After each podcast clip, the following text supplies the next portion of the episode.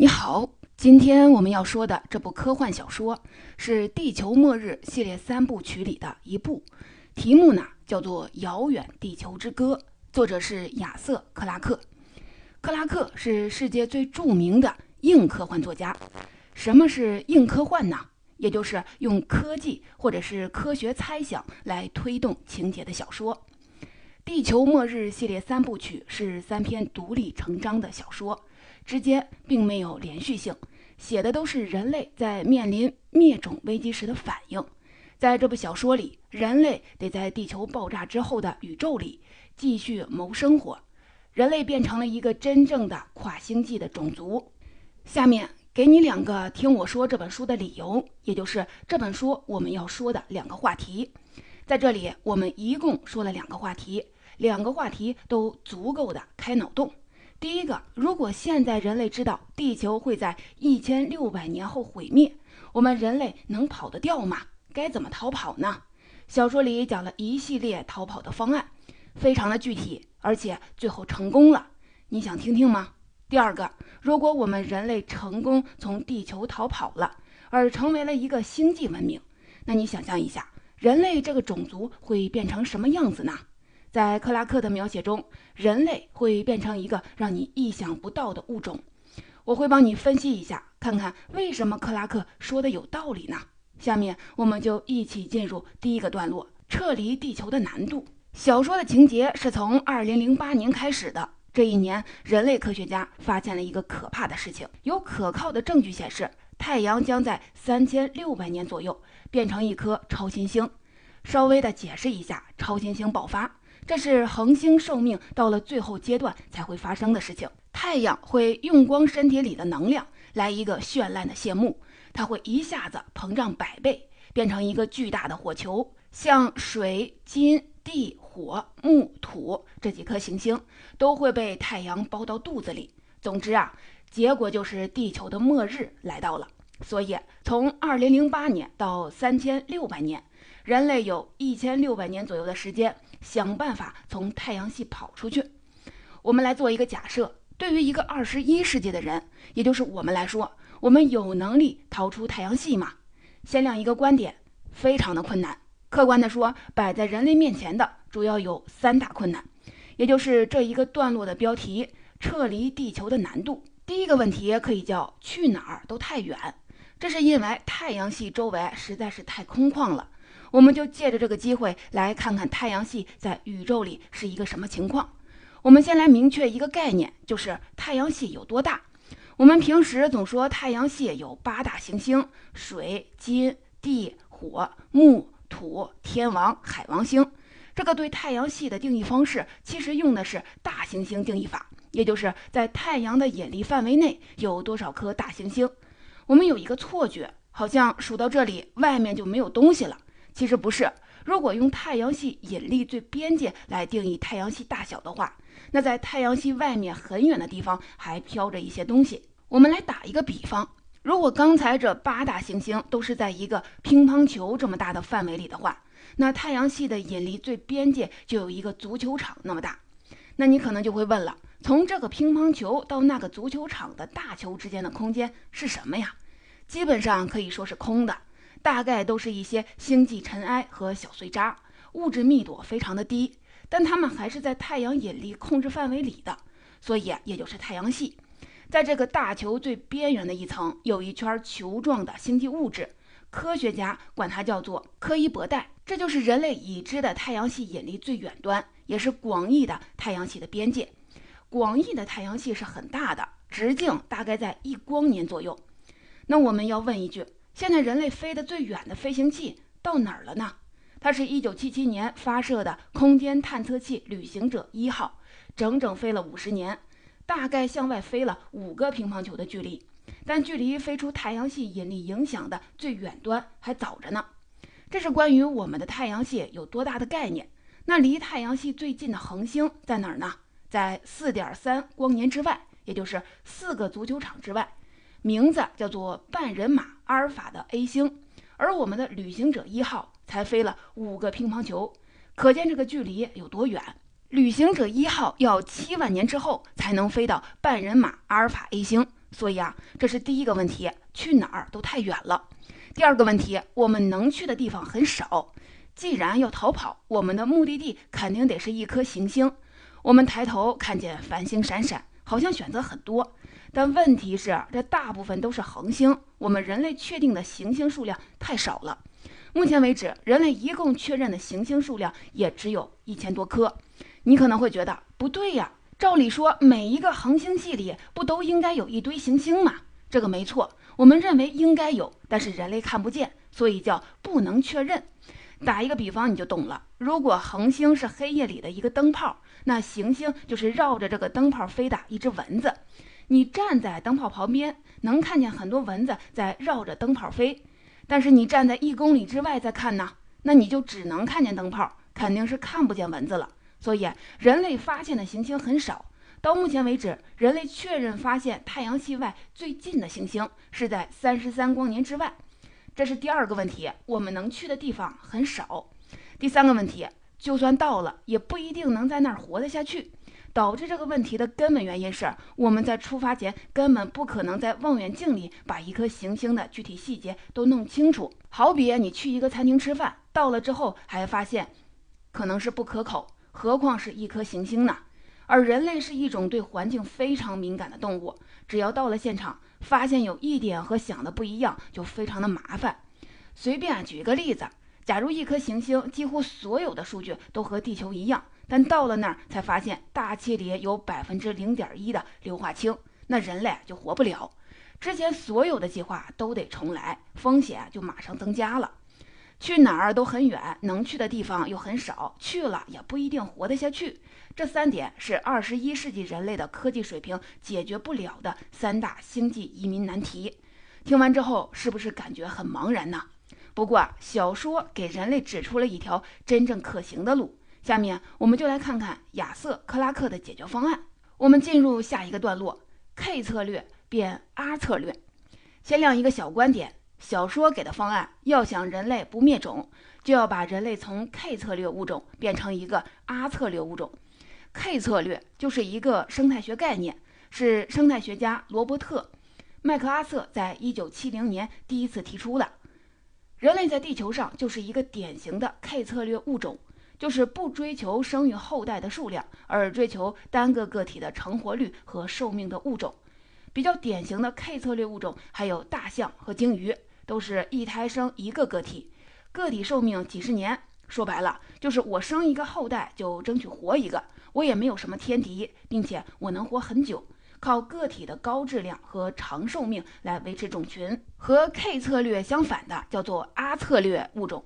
像细菌，几乎所有的昆虫、鱼类都是阿策略物种。就是在自然界里，我的天敌很多，谁都能吃我，但是我生的极多。很多鱼类一次产卵就是几百万，还有一次产卵上亿的鱼。只要这里面能活一千条，我就胜利了。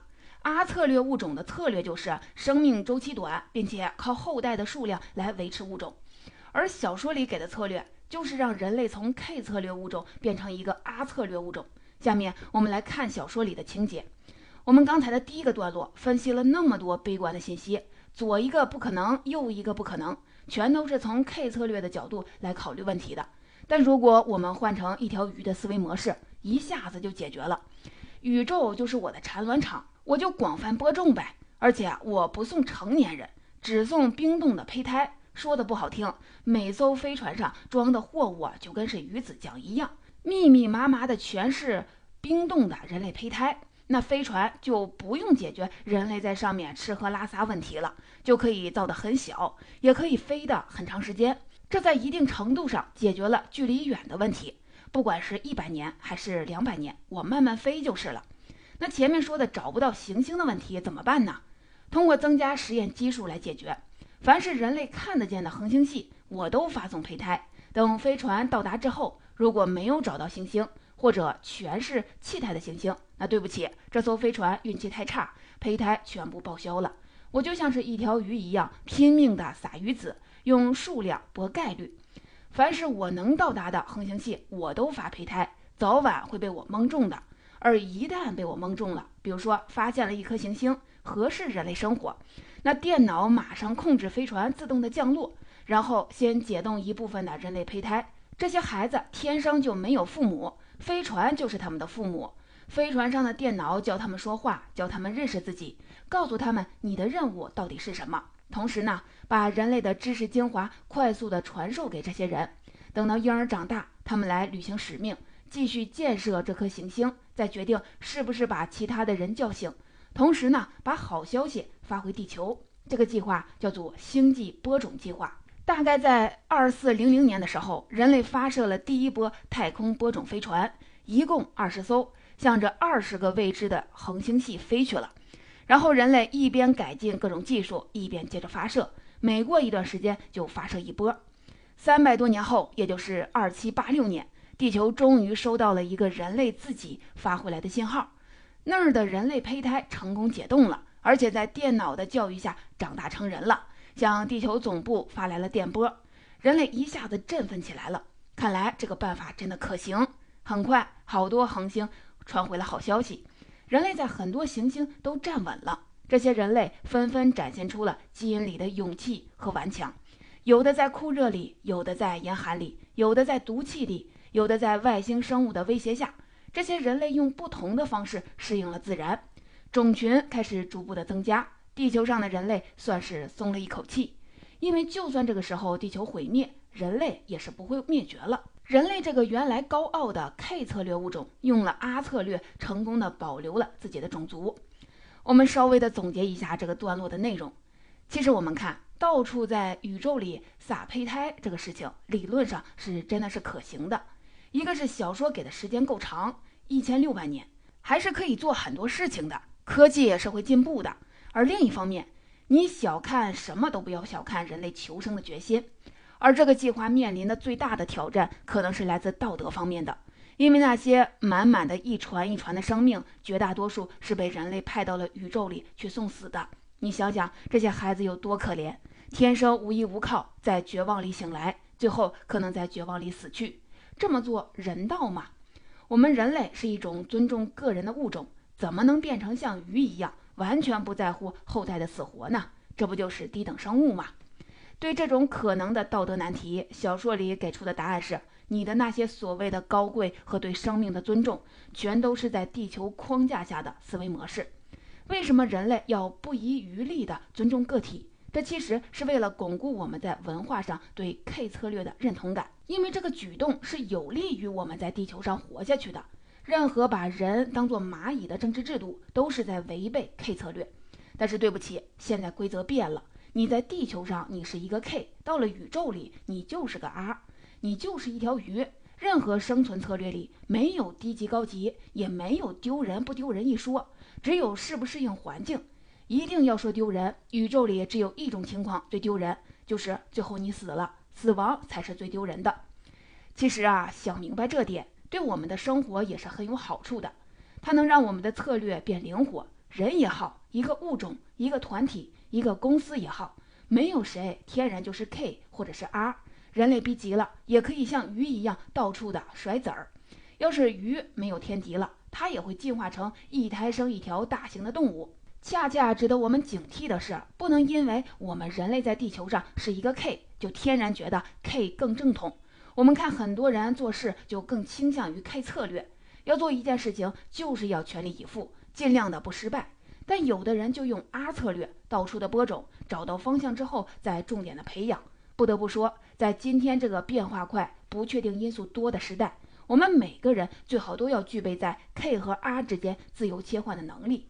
这就是我们的第一个收获。面对地球毁灭的情况，人类是怎么克服了三个困难，最后保住了火种的？下面我们来进入第三个段落，也就是我们说的第二点收获。让我们来看看，在克拉克的笔下。人类是怎么变成了一个你完全想不到物种的？下一个段落的题目是《新人类小传》。其实啊，刚才我们说了这么多，都还没有涉及到小说最主要的情节。下面我们来回过头，简单的说一下小说的故事梗概。故事的大背景，刚才我们已经说了，人类到处的播种，并且成功了。小说发生在一颗离地球五十光年的叫萨拉萨的行星上。这个行星上的人类是三一零九年由胚胎飞船送过来的。总的来说，萨拉萨行星是一颗比较倒霉的地方，陆地很少，地表全是海水，整颗行星只有两个小岛，就像是新西兰一样，叫南岛和北岛，周围全是大海。这些胚胎长大成人之后，发展出了几千人的部落，但因为陆地面积太小了，几乎不能发展农业，也几乎没有矿产，所以在长达七百年的时间里，萨拉萨人的科技是一个倒退的过程。从地球带来的电脑也坏了，机器人也生锈了，科技也都忘光了。最后，萨拉萨人就靠在海洋里打鱼勉强的过日子。变成了一群外星渔夫。公元三八六四年的一天，萨拉萨行星上突然降落了一艘飞船，飞船上走下来的人竟然是纯种的地球人。原来啊，太阳最后真的就在三六二零年变成了一颗超新星，地球马上就要毁灭了。当时地球上人类的科技水平已经很高了。有能力把地球上的人全部搬家，最后人类就各奔东西，坐着很多飞船到宇宙的各个行星去殖民了。而这艘到萨拉萨行星来补充水源的整个故事，就是纯种的地球人和萨拉萨人之间的交往过程。总的来说，两拨人类还是很和谐的，没有任何的矛盾。结局是这艘飞船补充完了水，纯种人类就走了，飞向了他们本来要去的行星，双方依依惜别。这就是整本小说的故事情节。下面我们来通过小说里描写的两种人类的交往模式，来分析一下我们提出的问题：如果人类变成了星际文明，会变成什么样子呢？